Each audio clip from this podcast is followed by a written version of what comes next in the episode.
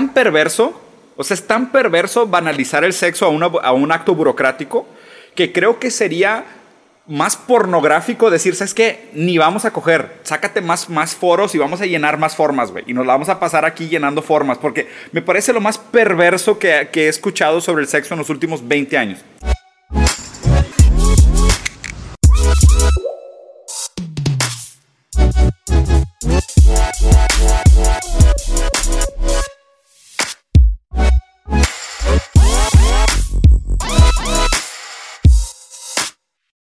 Oye, Andrés, pues primero que nada, muchas gracias por aceptar la invitación. Un gusto, güey. Veo que inmediatamente tenemos muchas cosas en común y vamos a platicar súper a gusto.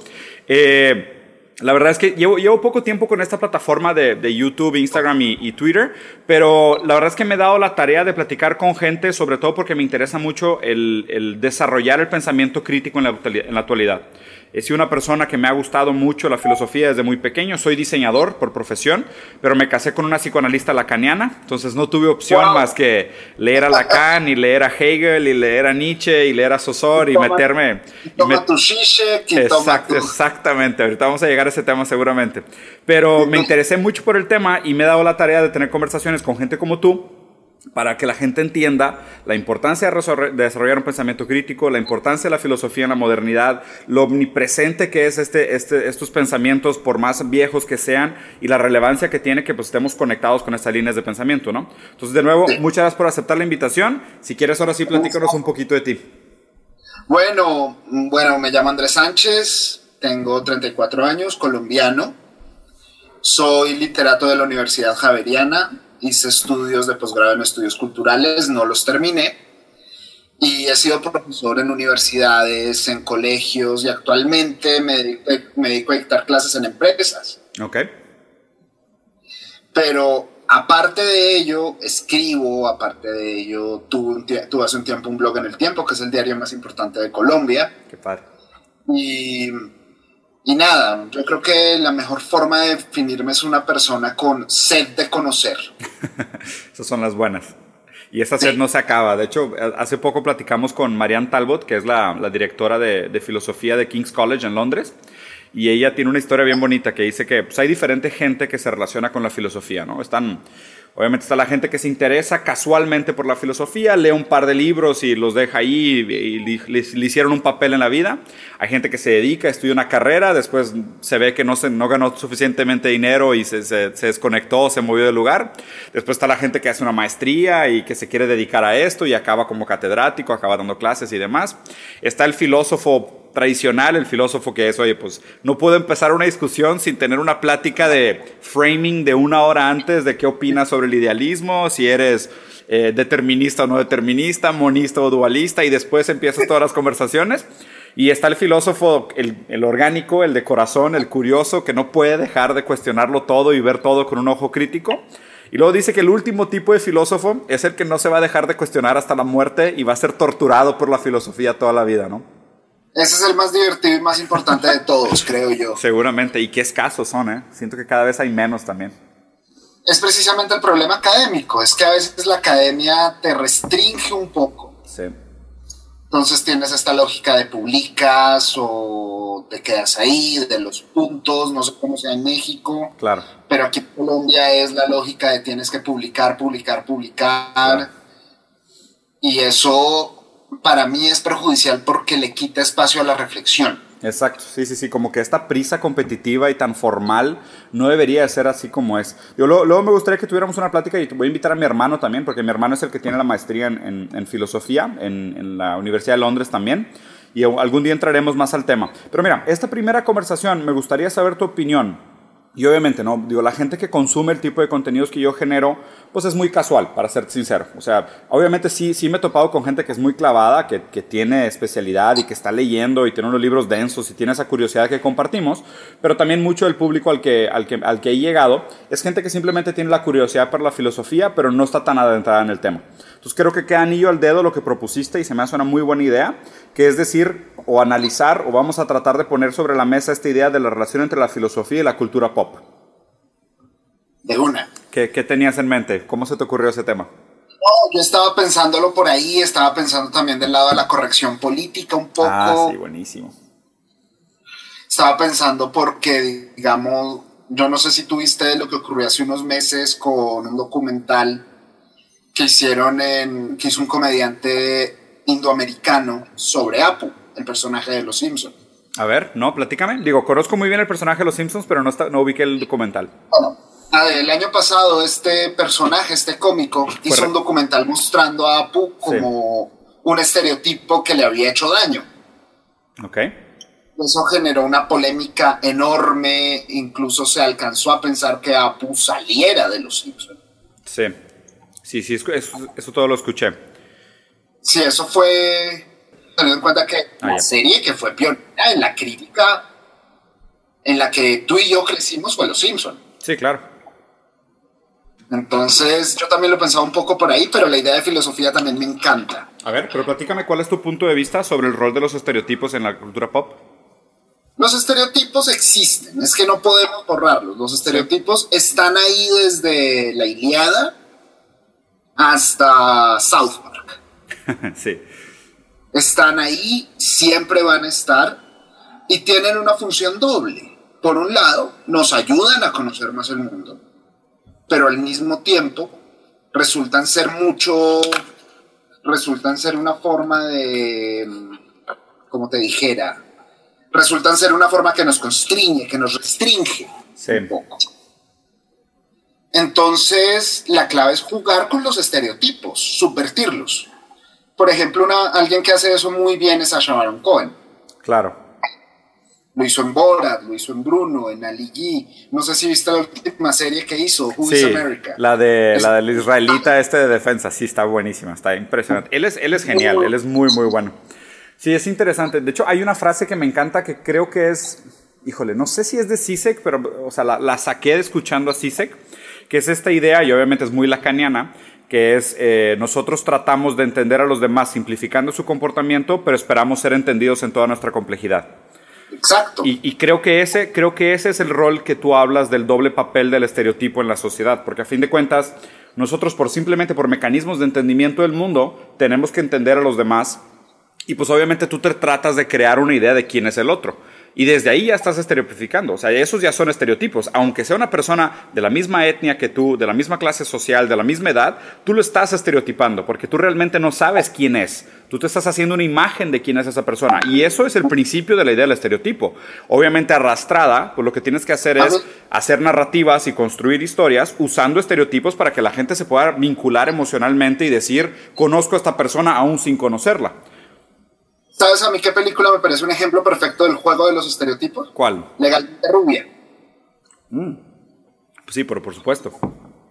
Por supuesto. O sea, legalmente rubia, tú tienes a Woods que tú la ves y crees que es una típica blonde girl del Valle de California. Claro.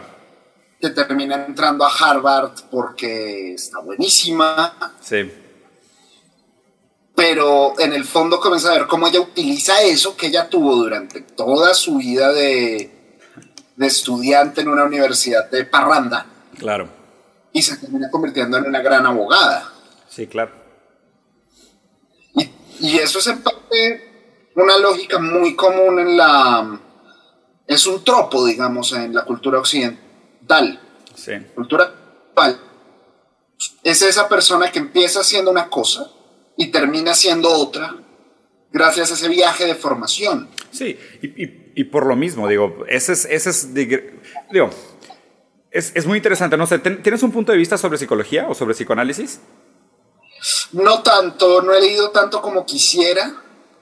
Porque hay, hay, un, tema, hay un tema ahí de la, pues del rol del individualismo, ¿no? O sea, yo creo que... El, las, las grandes los dos grandes líneas de pensamiento es, pues vas de lo general a lo individual o vas de lo individual a lo general, tratando de explicar el comportamiento humano. Y pues obviamente el psicoanálisis siempre parte de la individualidad. Entonces, digo, para mí el papel del, o sea, es hasta difícil hablar de esta idea del rol de los estereotipos porque yo sí lo veo todo desde el, desde el, pues desde el yo, ¿sabes? Desde el, pues yo como perceptor, entonces yo proyecto mis, mis faltas o mis inseguridades en el otro. Entonces muchas veces esos estereotipos son nada más que una acumulación de inseguridades proyectadas a nivel social.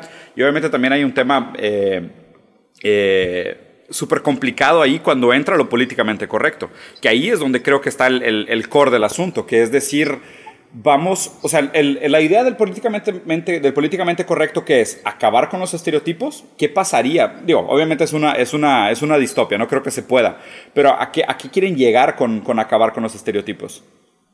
Uy, yo creo que acabar con los estereotipos es buscar una forma de sanear, por decir algo, de sanear el lenguaje y evitar que alguien se ofenda, lamentablemente, y creo que nunca va a existir. Claro. O sea, obvio, hay cosas que a mí me van a ofender. Sí, pues por Pero decir que el derecho y garantizado por el Estado de no me debo, no me debe ofender nadie, es una completa estupidez. Sí, no, obviamente no funciona. Si es, si es, es, ni siquiera es una utopía, es una distopía pensar así. Porque el, el, tema es, eh, digo, he, leído mucho sobre el tema y creo que sí sé que probablemente es de mis autores modernos más, eh, con el que más tengo puntos de encuentro. O sea, obviamente por, por, su, por su, entendimiento de, la, de, la, de, la, dialéctica hegeliana, obviamente su, su background analítico, o sea, no, no, o sea, es, es muy difícil no, no, no llegar a un punto de de reflexión escuchando a Sisek. Pero creo que hay una reflexión muy padre sobre esta idea del políticamente correcto que es la solución al racismo no es este entendimiento forzado de empatía por el otro, sino una saludable y amable alienación. ¿Sabes? Porque realmente, y, me encanta la premisa, porque realmente lo que postula es esta idea posmoderna de que entiende al otro, acércate al otro, ¿sabes? Eh, empatiza con el otro hasta que lo toleres y después eres obligado a tolerarlo porque eres prohibido de criticarlo y eso va a generar la paz mundial y eso va a generar el fin de los estereotipos y eso va a generar la convivencia y el kumbaya y todos agarrados de la mano alrededor del mundo. Cuando realmente claro, cuando realmente lo que lo que postula dice que se me hace sumamente más inteligente es eh, realmente no estamos hechos y no funcionamos para tolerar al otro. O sea, más bien de ahí viene nuestra guerra, de ahí viene todo nuestro sufrimiento, es postularse como esclavo, como maestro, y en esta batalla de vida o muerte del choque con el otro, pues tú te ves atrapado en quién manda y quién es el esclavo y quién es el maestro, y es un tema vital, o sea, es un tema de vida o muerte. no estamos diseñados. Sí, no, no estamos diseñados para tolerarlos. Entonces, más bien es la paz viene de esta muy amable alienación, pero pues obviamente qué difícil es llegar a esa amable alienación cuando existen las redes sociales o cuando existe, o sea, todo, todo lo que pasa en Internet, la, la omniaccesibilidad a las culturas, eh, la globalización y las migraciones descontroladas, donde todo el tiempo estás expuesto al exceso del otro. Y obviamente el exceso del otro es lo que nos parece intolerable. A mí lo que me gusta dentro de todo, o sea, yo cómo lo veo, yo no lo veo tanto como una alienación como ese ideal de alienación, sino yo digo, convirtámonos en algo que somos, que ya de por sí somos, que es, somos unas colchas de retazos. Siempre lo hemos sido. Y, y, ahí, por ejemplo, hablando un poco de Game of Thrones. A ver. En Game of Thrones eso se nota en la misma trama. Si tú miras las referencias históricas de Game of Thrones para crear Westeros y la esos... la guerra de las rosas agarra las rosas, pero también agarra a los mongoles, también agarra eh, los reyes malditos de Druon, agarra todo este montón de influencias y crea un mundo único. Sí. Extrapolando eso al individuo, eso es básicamente lo que todo ser humano hace. Es decir, yo, colombiano, 34 años, pero fui formado a dieta de cultura popular. Claro. A mí me formó a mí me formó la televisión mexicana que nos llegaba en los 80, pero también me formaron Los Simpson, también me formó South Park. Claro. Me formaron las comedias de los sábados. Y todo eso fue creando una especie de parches en mi identidad, en lo que soy. Hmm. Y, y había algo que me decía un profesor que yo tenía en la carrera de literatura, él me decía, que tú entre más influencias coges, más auténtico eres. Y vas creando todo ese sonido tuyo propio, pero que en la práctica son cientos de sonidos que están, por alguna extraña razón, de manera armónica, jugando entre sí. Hmm. Sí, está, está interesante cómo eres esta suma de acumulación de experiencias. Pienso, por ejemplo... ¿Quién? Dime, dime. No, no, te escucho, se cortó un poquito. ¿Termina? Sí. No, me estaba pensando en eso y justamente ahorita estoy leyendo un libro maravilloso. Es, son unos diálogos entre Haruki Murakami, el, novelista japonés, y Seiji Osawa, que era el director de la Orquesta Sinfónica de Boston. Órale. Eh, tú sabes que Murakami es un Uf, sí. melómano de poca madre. Y pues hablar con el mejor director de orquesta que ha dado Japón Sí, claro. Música. Y pues Osawa contándole historias de Bernstein, de Herbert von Karajan, pero hablan de jazz y hablan. Y viendo la experiencia de Osawa como director, es eso.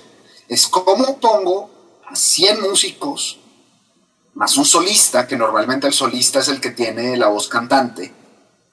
¿Cómo los pongo a hablar en el ritmo que quiero que hablen, en la voz que quiero que hablen? ¿Y cómo puedo darle una interpretación distinta a algo tan común como puede ser la quinta sinfonía de Beethoven? claro. No, y obviamente Entonces- el, y el debate y el debate multidisciplinario, porque digo, Murakami también es una persona sumamente visionaria. Sí, de hecho ahí tenemos, hay una cosa que me gusta de leer este libro y es, yo lo leo y voy dándome cuenta de que a través de esa experiencia de música tú puedes ver un montón de otras características, un montón de otras disciplinas que van hablando y lo que tú dices.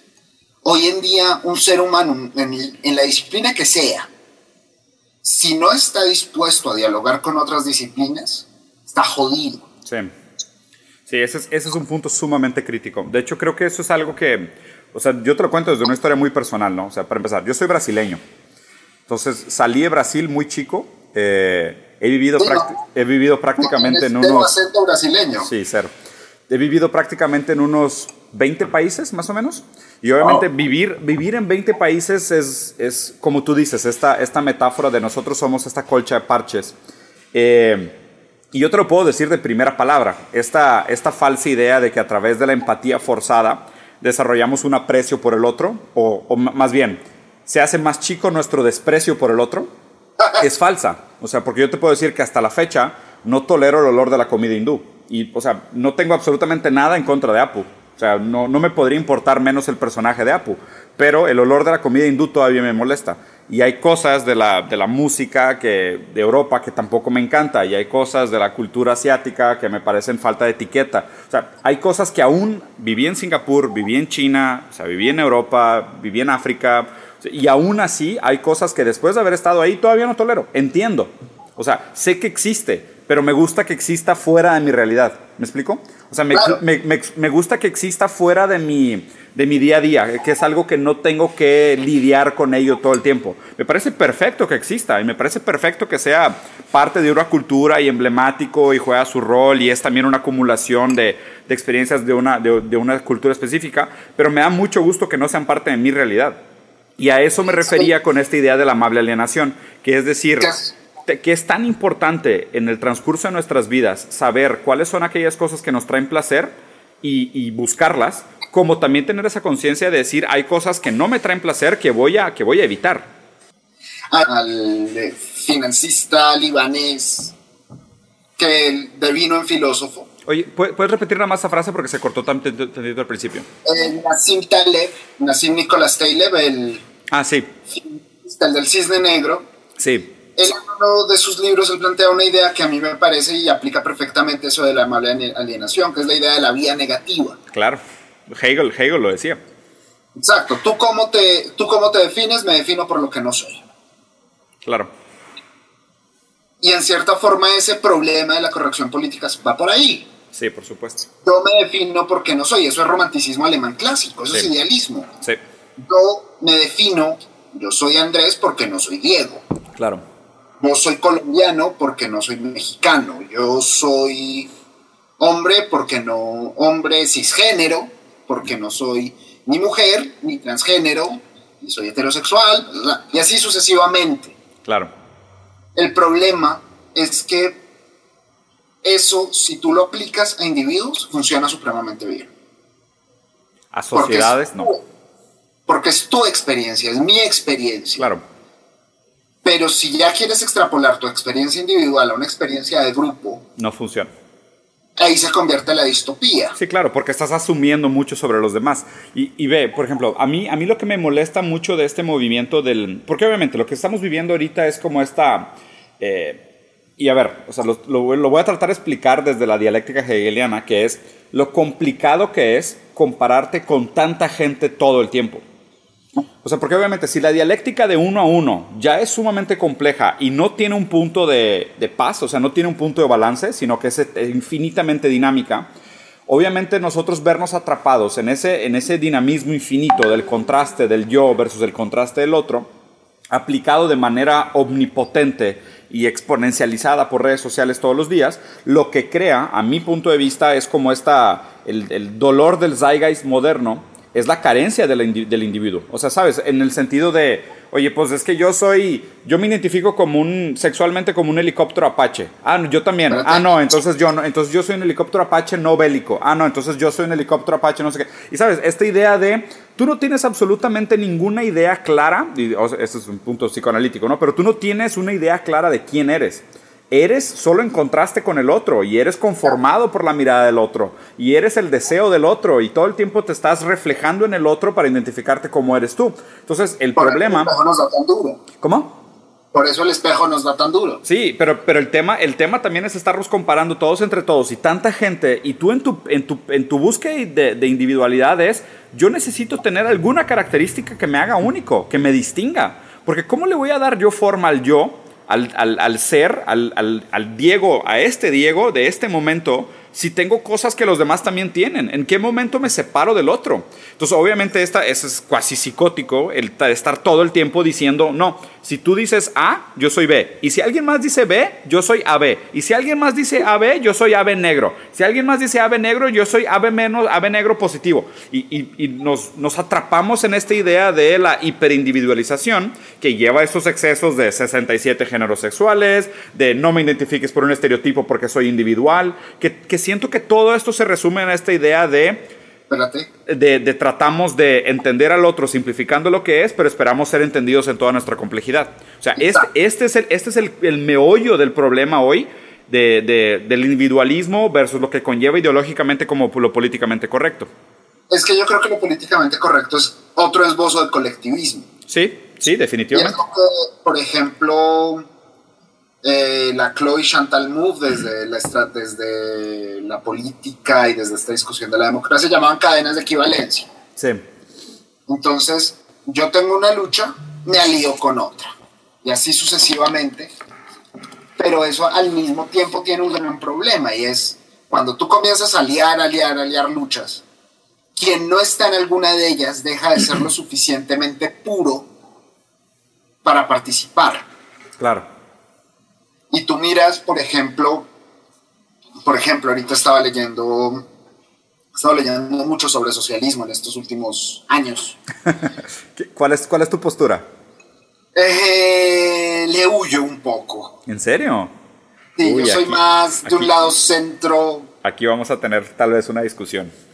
Sí, pero pues, pues nada grave. nada, grave, muy educada, muy políticamente correcta, ¿no? Exacto.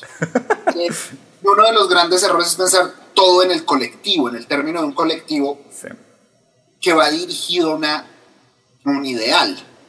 Entonces, por ejemplo, ver a afroamericanos o a negros en general, que no son de izquierda,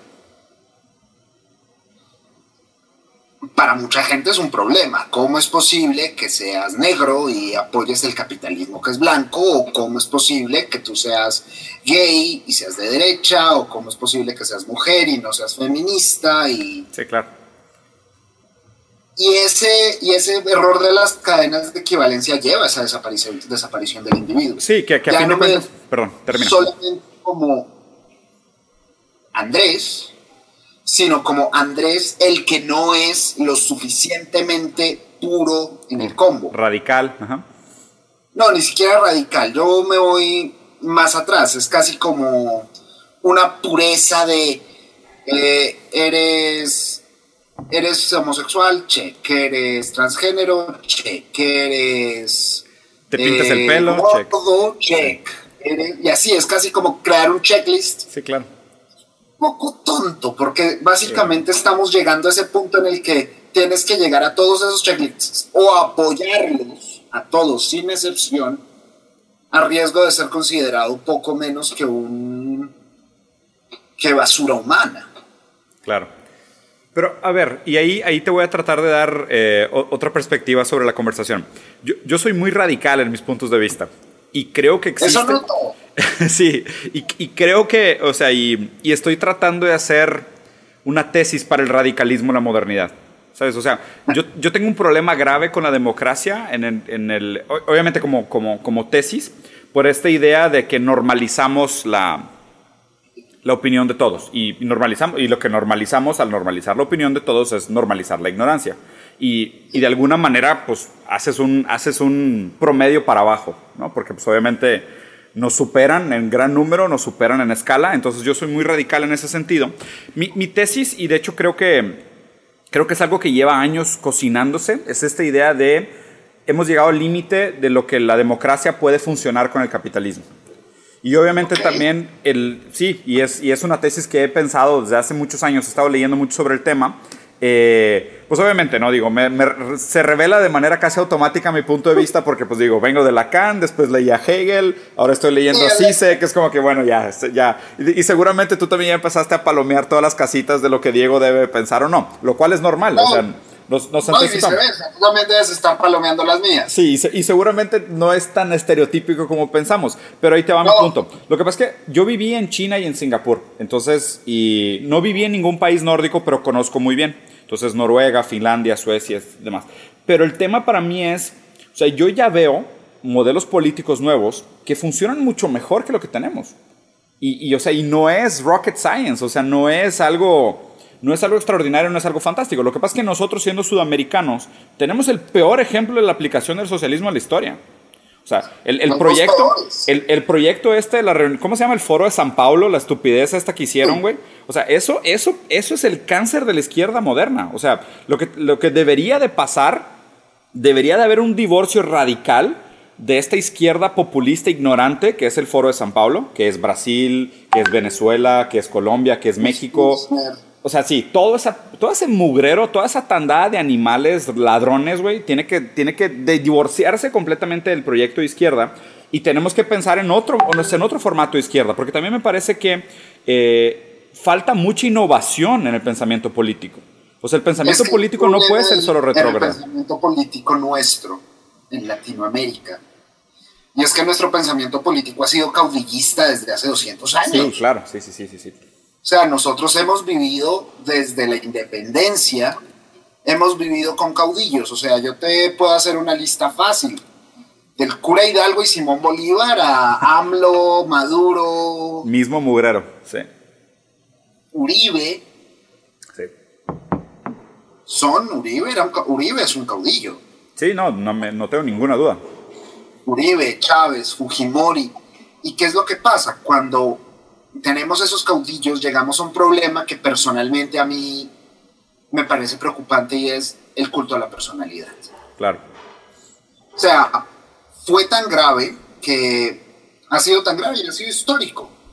Yo no sé cómo sea la situación en México de la del revisionismo histórico y del análisis crítico a figuras, digamos, muy importantes en, en el mito mexicano, no sé, pienso en el cura Hidalgo, pienso en Morelos, pienso en los niños héroes, Zapata. en Juan. Y yo no sé cómo sea eso en el día a día, o sea, no sé si puedes hacer una novela o una serie donde no se muestre a Benito Juárez, digamos, como el gran héroe que salvó a México de los franceses. Pues ahorita lo que están glorificando son a los narcos, digo, porque Netflix le está generando una cantidad enorme de dinero, pero todo lo que vemos ahorita son documentales y series de Netflix, que es un revisionismo histórico moderno del rol que jugó este narco el versus la corrupción de la política, la corrupción de las instituciones. Es bien interesante. Porque ahí te Aquí pasamos por eso hace 15 años. Yo sé, en México se está poniendo de moda porque tuvimos nuestros narquitos pops, entonces ellos son los que se pusieron de moda ahora. Pero o sea, me gusta la manera como lo planteas y siempre he tenido esta tesis. La ideología es el filtro de, nuestro, de gran parte de nuestro revisionismo histórico. O sea, hace, hace poco platicamos de esta idea, estaba platicando con mi hermano, de por ejemplo, ve cómo vemos el pasado del cigarro, por ejemplo. O sea, tú volteas el cigarro y dices, pero es que ¿Cómo puede ser? Estos comerciales machistas, ¿sabes? Estos comerciales misógenos, donde el hombre con cigarro llega todo seductor y sensual, fumábamos adentro de espacios cerrados, es dañino para la salud, es, o sea, es, era un vicio, te tenías, que, tenías que ver a la gente adicta al cigarro que no podía dejar de fumar, o sea, vemos todo eso hacia el pasado. Y decíamos, ¿cómo, cómo sí, matan? Y, y, y, el cuestionamiento interesante fue, ¿cómo vamos a voltear hacia el pasado? y ver el tema, por ejemplo, de los celulares. O sea, tal vez vamos a tener el mismo, y de hecho la tesis de mi hermano es, en 10 años vamos a voltear a ver a hoy nuestra relación con el celular y nos va a dar asco. O sea, vamos a decir, ¿cómo podíamos ser tan inadecuados, tan socialmente invasivos, tan, tan brutales y tan descorteses con los otros y usar el celular de esa manera tan, tan, tan negativa, ¿no? Y, creo que eso es parte de, esta, de esta idea como tú la pones de a través del filtro ideológico del ruling ideology, de la ideología dominante, tú volteas a ver hacia atrás y todo lo que pasó te puede significar algo completamente distinto a lo que fue. Mira, ahorita que lo piensas y hablas de los cigarros, pienso en la comida rápida. ¿Qué está pasando con la comida rápida? Ah, exactamente, exactamente. O sea, en su momento era wow, el fin de semana quiero llevar a mis hijos al McDonald's a que se coman una cajita feliz. Era progreso. Era progreso, era símbolo de progreso. literalmente era progreso. No sé si tú has leído una, eh, una un libro, Fast Food Nation. No. He leído, he leído, mucho sobre la cultura de fast food porque estoy muy metido en el tema de alimentación, pero ese específico no lo he leído. Léetelo, es un libro muy, muy bien hecho. Fast Food Nation, ¿ok? Fast Food Nation, sí, de Eric Schlosser.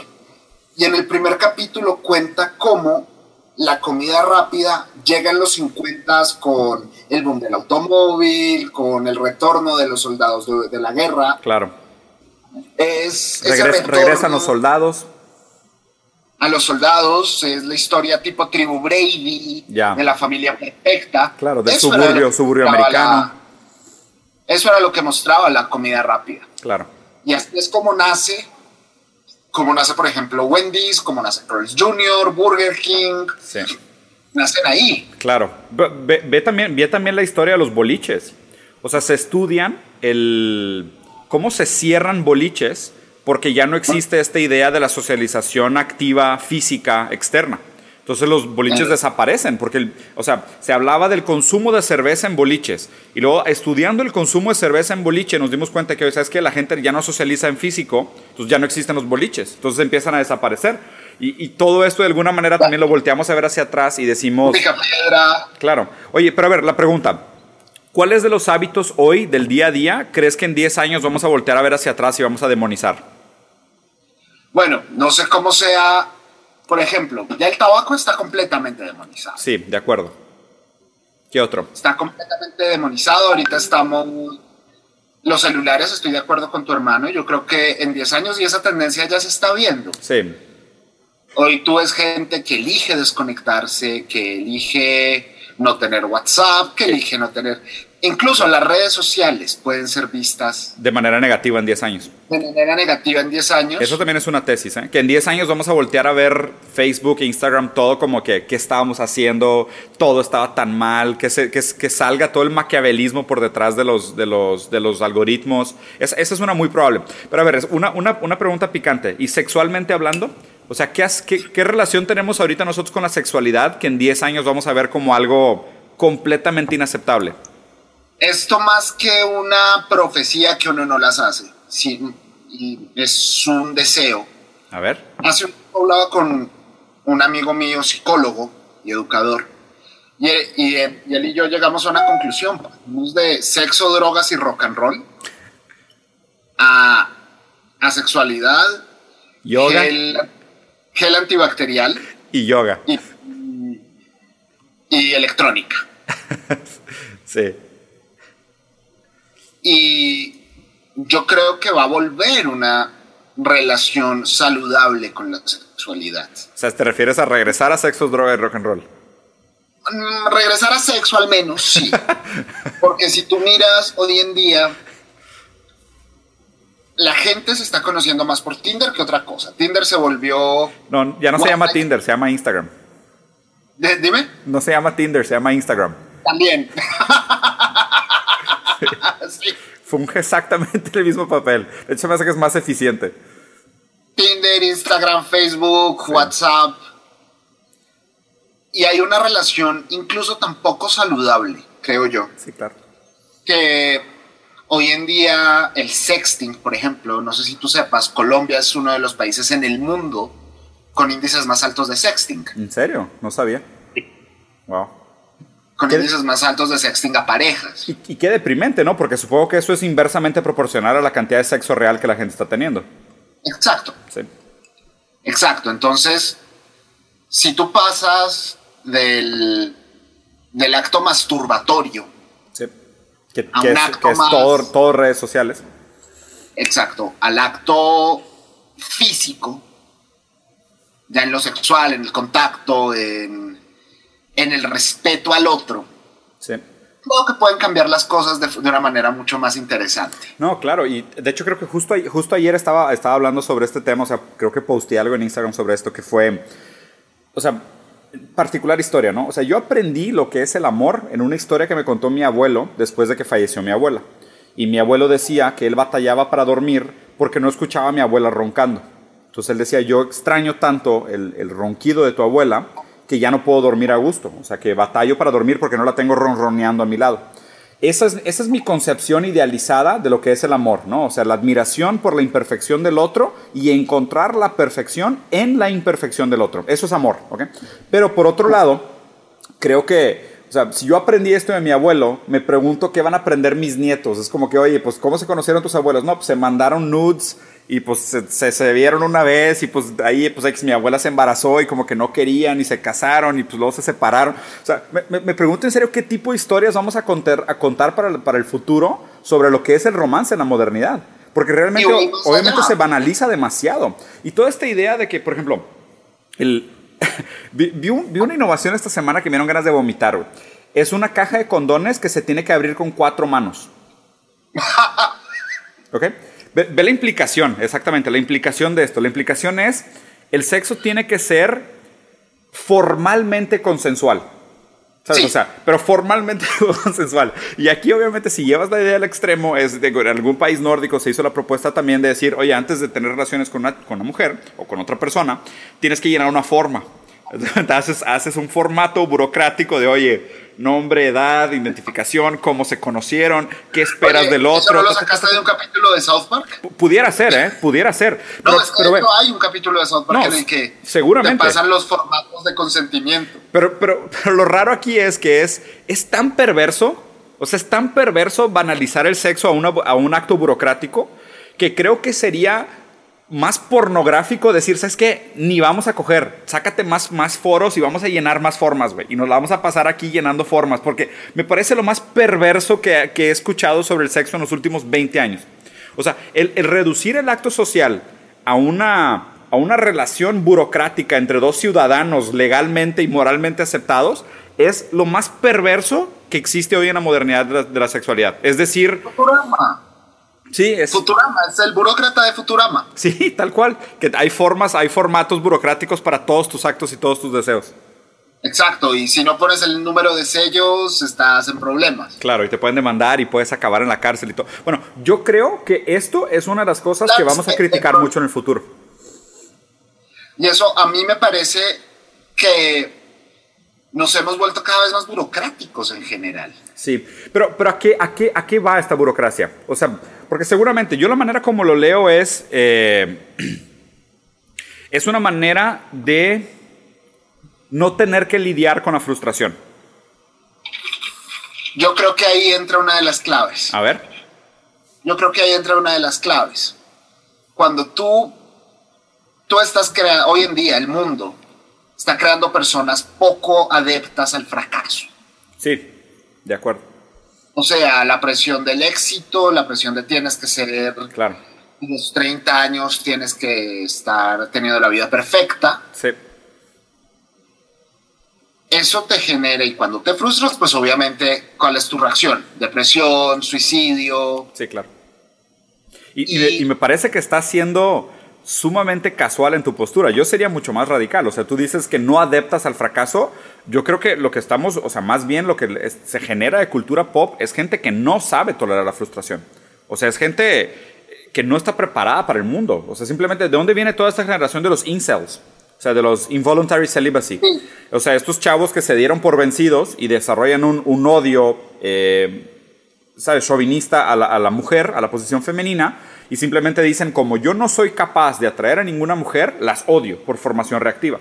Y pues eso, eso es lo que estamos generando. Y yo del, lado de la mujer, del lado de la histeria, pues se crean cosas parecidas, que es no podemos tolerar que el hombre tenga deseo por nosotros por más de que nosotros nos postulemos como objetos de deseo. O sea, quiero tener el derecho de vestirme como yo quiera sin que nadie me pueda ver. Y es, o sea, pues, ¿para quién te estás vistiendo entonces? Ponte una burka. Sí, claro, exacto. O sea, no, y, y, de hecho creo que es el mismo, o sea, es el mismo lado de la, de la misma, es el otro lado de la misma moneda. Y, Sí. y, y ahí, ahí es donde soy muy hegeliano en mi postura, porque, y regresando a esta idea de la introspección del, del aspecto negativo de los conceptos, en complemento a los, a los conceptos positivos para llegar a síntesis, o sea, que es realmente, lo, lo que me parece interesante de estas cosas que la gente no ve, que las cosas son tanto por lo que son como por lo que no son. Y, y creo que esta idea del, del, exhibicionismo extremo, tanto como de la prohibición extrema, las dos son, son perversiones de la sexualidad. O sea, las dos, son, las dos son un movimiento perverso. O sea, tanto el exceso de bien como el exceso de mal son, son la misma perversión de la sexualidad. El, el balance, el reto es llegar a ese agradable balance, que es casi, y vuelvo a Taleb, es la metáfora de las pesas. ¿Te escucho? Eh, ¿Tú has levantado pesas alguna vez? ¿Pesas olímpicas o algo así? Sí.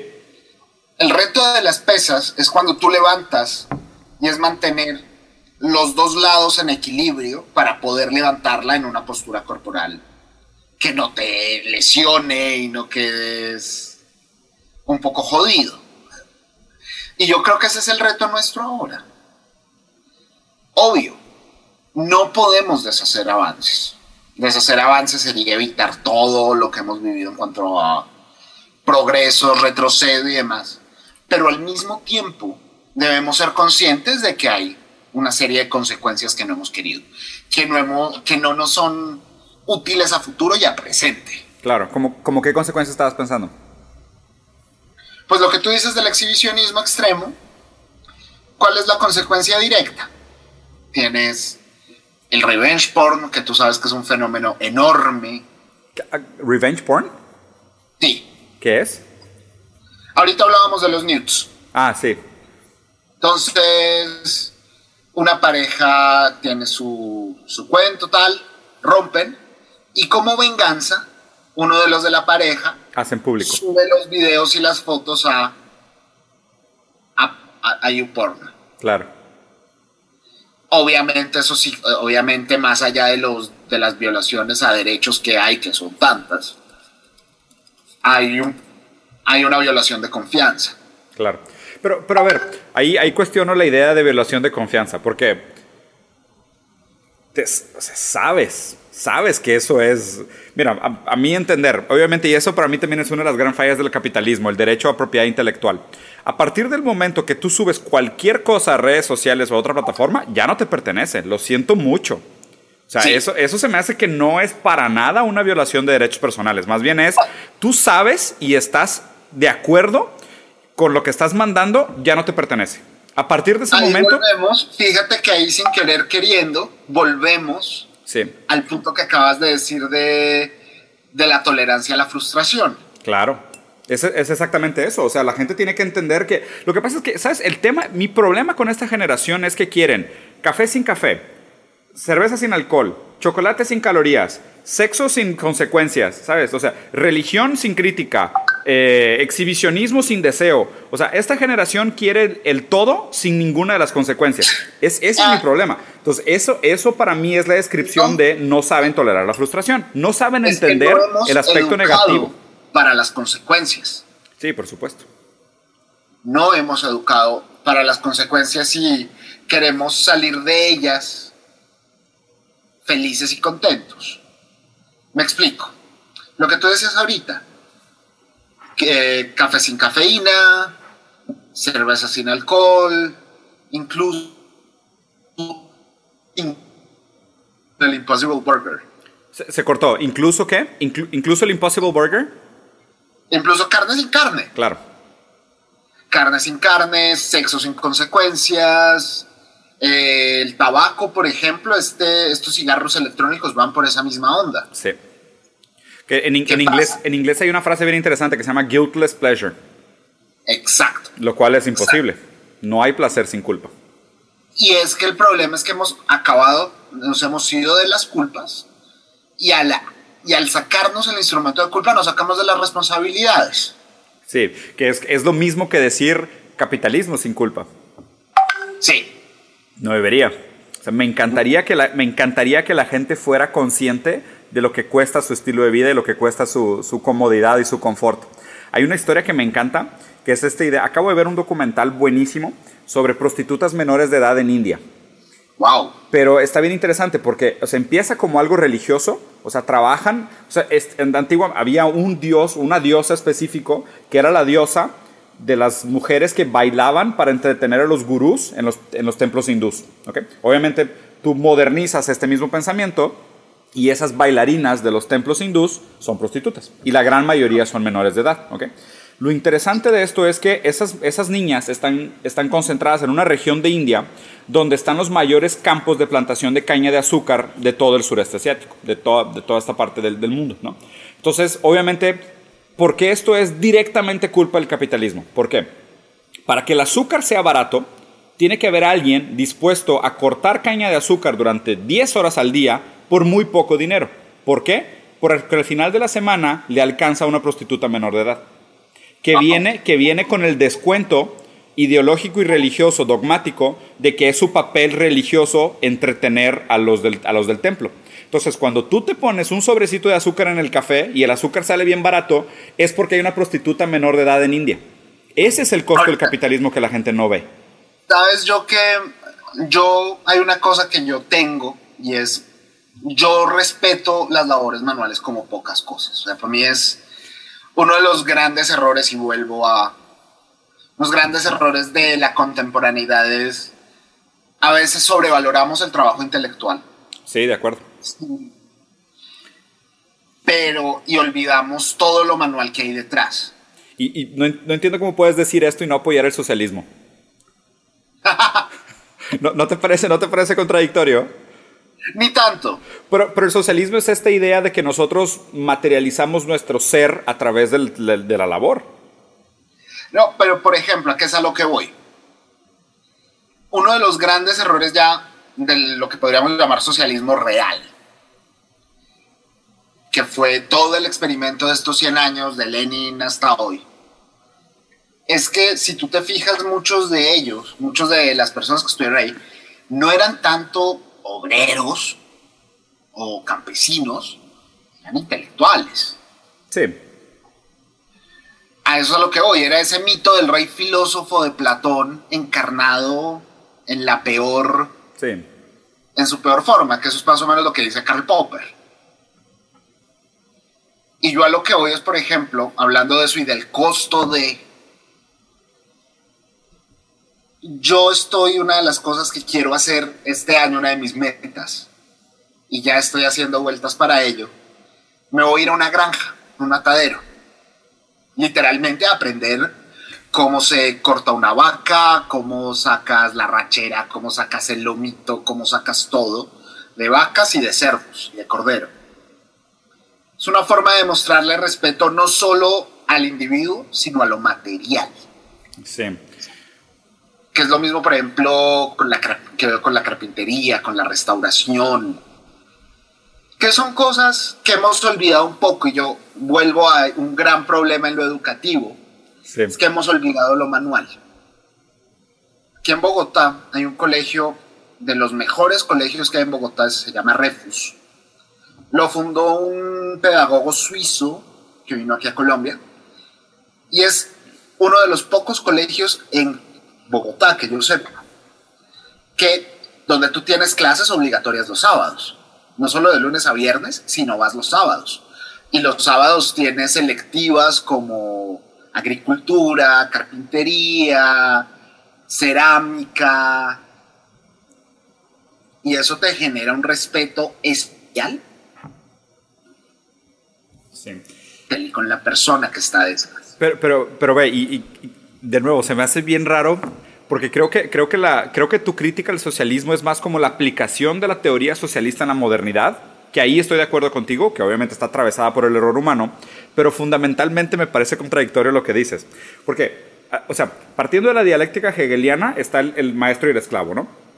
Lo que, lo que hacemos, el único deseo que existe es el deseo de ser reconocidos. Ese es el deseo. O sea, esa es la falta que tenemos nosotros. Nosotros queremos ser reconocidos por el otro. En la dialéctica hegeliana, cuando se topan el deseo con el deseo del otro, tú deseas ser deseado por el otro.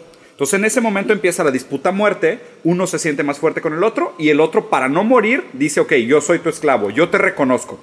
Ahí se acaba la dialéctica del maestro, porque el maestro recibió lo que pensaba que quería, que era ser reconocido por el otro. Entonces el maestro se ve o se identifica a través del deseo del otro.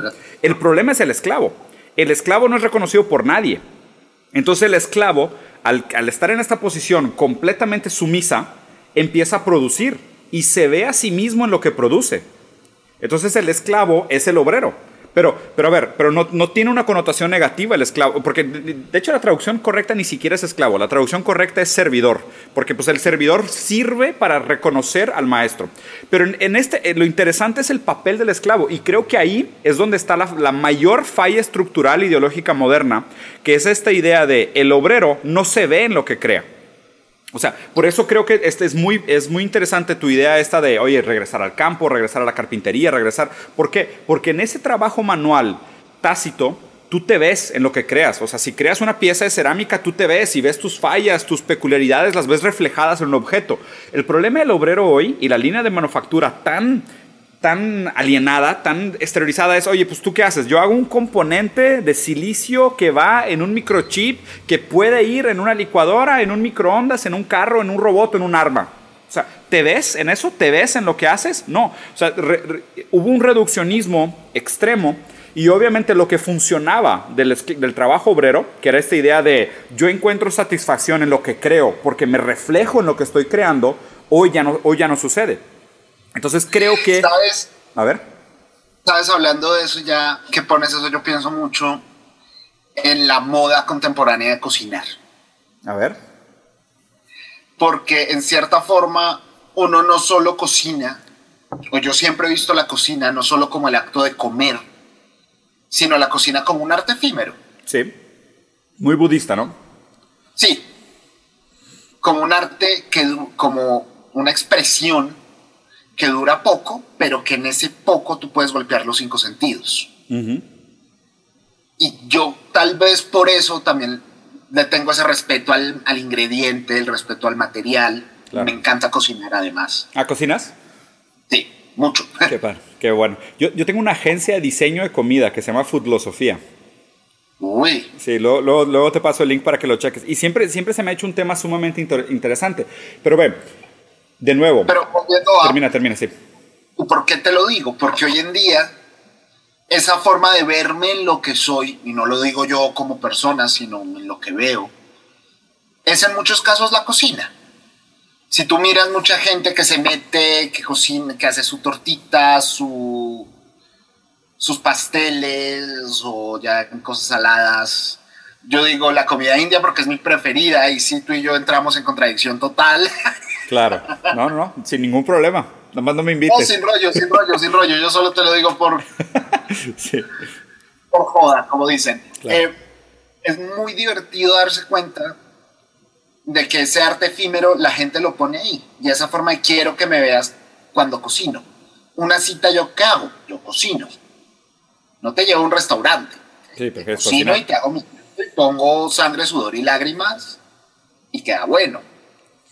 Y te ves reflejado en lo que haces. Exacto. Eso es a lo que voy. Sí.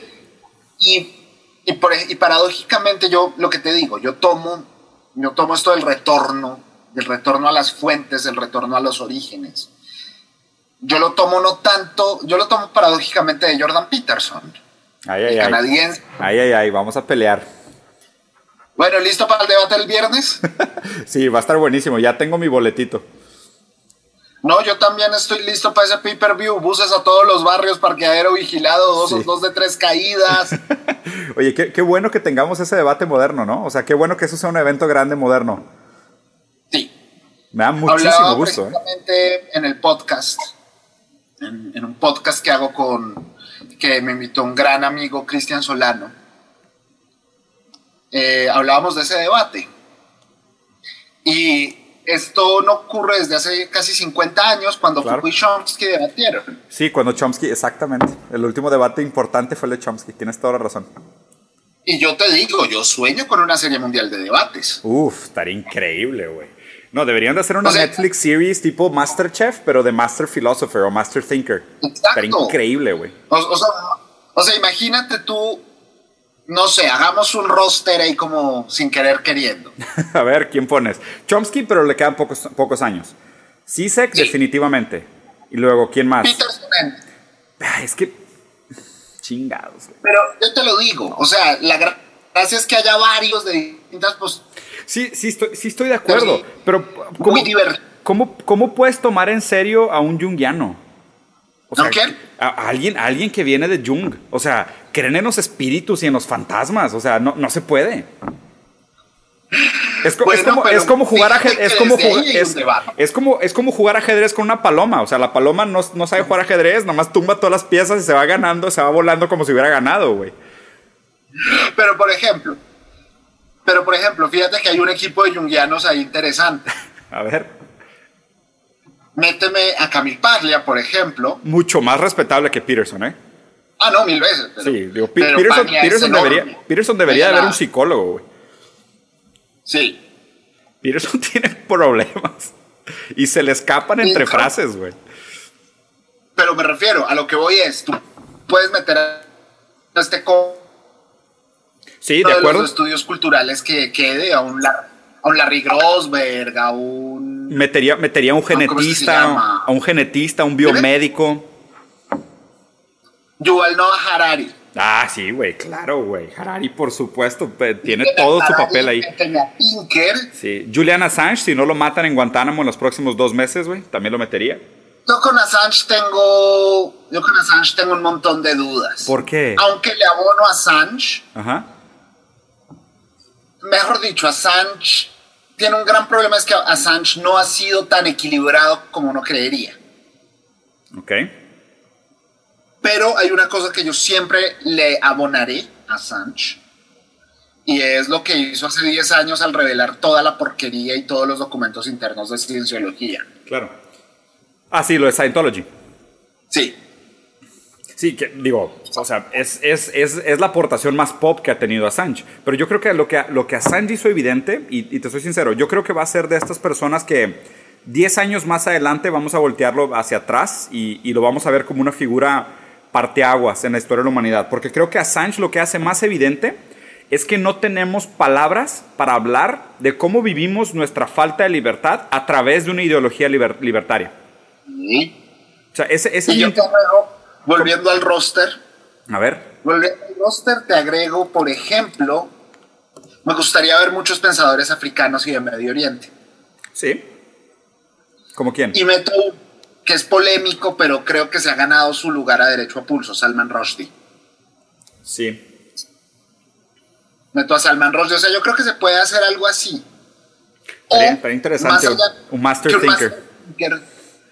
Hace 25 años, Guy Sorman, el, periodista francés, hizo un libro, me lo pusieron a leer de chico, se llamaba Los verdaderos pensadores de nuestro tiempo 1989, fin de la guerra, eh, fin de la Guerra Fría, perdón. Y él se va durante dos años a entrevistar a los que, en su opinión, eran los pensadores que habían configurado ese momento. Qué padre. Te doy una lista, tú me dices si estás de acuerdo o no. A ver. Carl Sagan. Carl, sí, Carl Sagan, sí, por supuesto. James Lovelock, el de Gaia. Sí. estaba Prigogine, el de la teoría del caos. Ah, claro, güey. O sea, va por esa línea, pero al mismo tiempo no solo entrevista a científicos, digamos, entrevista a Marvin Minsky, entrevista pensadores. a Chomsky. Chomsky, Chomsky creo que va a ser de estas personas también que vamos a extrañar muchísimo. O sea, me, parece eh. que Chomsky nos va a hacer mucha falta muy pronto, sobre todo por su óptica de la política y todo lo que conoce el trasfondo de cómo funciona la política, sobre todo la política americana, Chomsky en los próximos años nos va a hacer mucha falta. Y me da miedo que nadie va a llenar sus zapatos en los próximos años. No hay nadie ni cerca de donde está Chomsky. Y, y, y Sorman continúa y entrevista, por ejemplo, a Octavio Paz. Se va a Ciudad de México a entrevistar a Octavio Paz. Qué bonito. Entrevista al, al genio detrás de la Revolución Verde de la India pero también entrevista a Hayek, a Popper, a Isaías Berlín, a Gombrich. Entonces es un paisaje muy bonito de esa época. A mí me sorprende que 30 años después, 5 o 30 años después de eso, no se haya hecho una continuación. Y ahí, por ejemplo, entra Zizek. Sí, definitivamente. Entra, Paglia. Entra, digamos, yo te digo, Larry Grossberg del lado de los estudios culturales. Claro. Ahorita que el post el poscolonialismo está tan en boga, méteme un poscolonialista. Yo, yo, creo que Sisek va a ser de estas figuras que probablemente en dos, tres años va a ser mucho más famosa que Peterson. Ah, no, sin duda. Sí, no, no tengo ninguna duda. Porque, o sea, Peterson, Peterson, para mí es un gran chapatán, ¿eh? Yo soy más de línea un poquitín, más la cuestión del arquetipo, más la cuestión un poco de eso. Me duele, me duele. Sí, me duele mucho. No, pero yo crecí con eso, güey. Está bien, está bien, se vale, se vale. vale. Somos, somos una colcha de parches. Esto es lo rico de la discusión. Sí, sí, por supuesto. Lástima que no sea ya con un par de victorias, pero bueno. pero pero luego, luego, lo hacemos. Oye, que de hecho te, te, invito a una última pregunta para ir haciendo el cierre, que vamos a llegar a la hora. Ahí te va, Andrés. Eh, me, encanta, me encanta esta idea de, de, obviamente, pues lo que refleja el hecho de que vamos a tener este gran debate pronto que es esta idea de la, la recelebritización de la, de, la, de la, figura intelectual. Que obviamente esto refleja muy positivamente la dirección a la que vamos, o sea, me gusta mucho a dónde va. Si tuvieras la oportunidad de tener una conversación con cualquier figura histórica de cualquier momento de la historia, ¿con quién te echarías unas cheves? Dime, dime, dime. Es que se cortó, no te puedo ir bien la pregunta. Si tuvieras la opción de revivir a cualquier figura histórica para echarte unas cheves, ¿con quién sería? Uy, pucha. Está brava. ¿Con quién? se está brava, pero bueno, es que Paul Simon sigue vivo, entonces todavía funciona. Sí, todavía lo puedes invitar. Todavía no lo puedo invitar a unas polas, pero de lo contrario, digo, uy, yo creo que una discusión con ese convito Popper eh, Hayek Berlín. Sí. Uy, sería una cosa de locos. sí, sí, estoy de acuerdo. Estaría, estaría muy interesante. Además, habría sido fácil cacharlos a todos en la Inglaterra de los 70 Claro, ahí estaban. A mí personalmente me gustaría, sobre todo con Hack. Qué padre. Pero Popper y Berlín entrarían a ideal. A, ese, a, ese, a tu equipo para echarse unas chéves. Oye, pues mira, pues como o con Octavio Paz. O con Octavio Paz, sí, también, figuraza histórica. Sin dudarlo. Está muy interesante. Un grande. Mira, como, como está difícil revivir las figuras históricas, te la cambio y ahora que vaya a Colombia te, te hablo y nos vamos a echar unas cheves y hacemos de cuenta como si platicáramos de cosas igual de profundas. De una, de una. pues Lástima que no. La próxima, una aquí en Bogotá y la otra en, Monterrey. Ándale, ya estás, Andrés. Te la acepto. ¿Vale? Así como el debate Rusarín Sánchez ahí. Me gusta. Y luego te invito también, ya que regrese mi hermano, también para que tengamos una plática más en cuerpo y le ponemos un tema un poquito más, más, más estructurado. dale, dale. A mí, a mí me gustan así desestructuradas. Sí, son las buenas. El pensamiento así es. Pero mira, más que nada te agradezco mucho por la conversación, por aceptar la invitación, por tomarte el tiempo. Placer. placer, la pasé delicioso.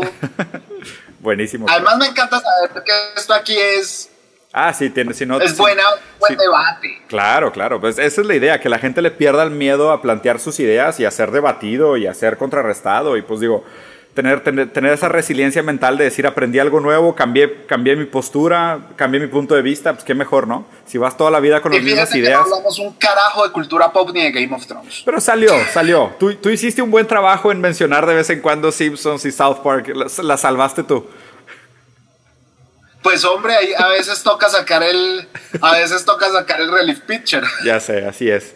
Oye Andrés, pues de nuevo, te agradezco mucho por la llamada, por la conversación. Diego, un gustazo. Quedamos pendientes. Eh, si quieres, dile a Marcelo ahorita que me pase tu WhatsApp. Vale. Para estar cuadrando, ¿te parece? Ya quedó, en eso quedamos. Te mando un abrazo, un abrazo enorme. Igualmente, que estés muy bien, un gusto. Bye. Chao.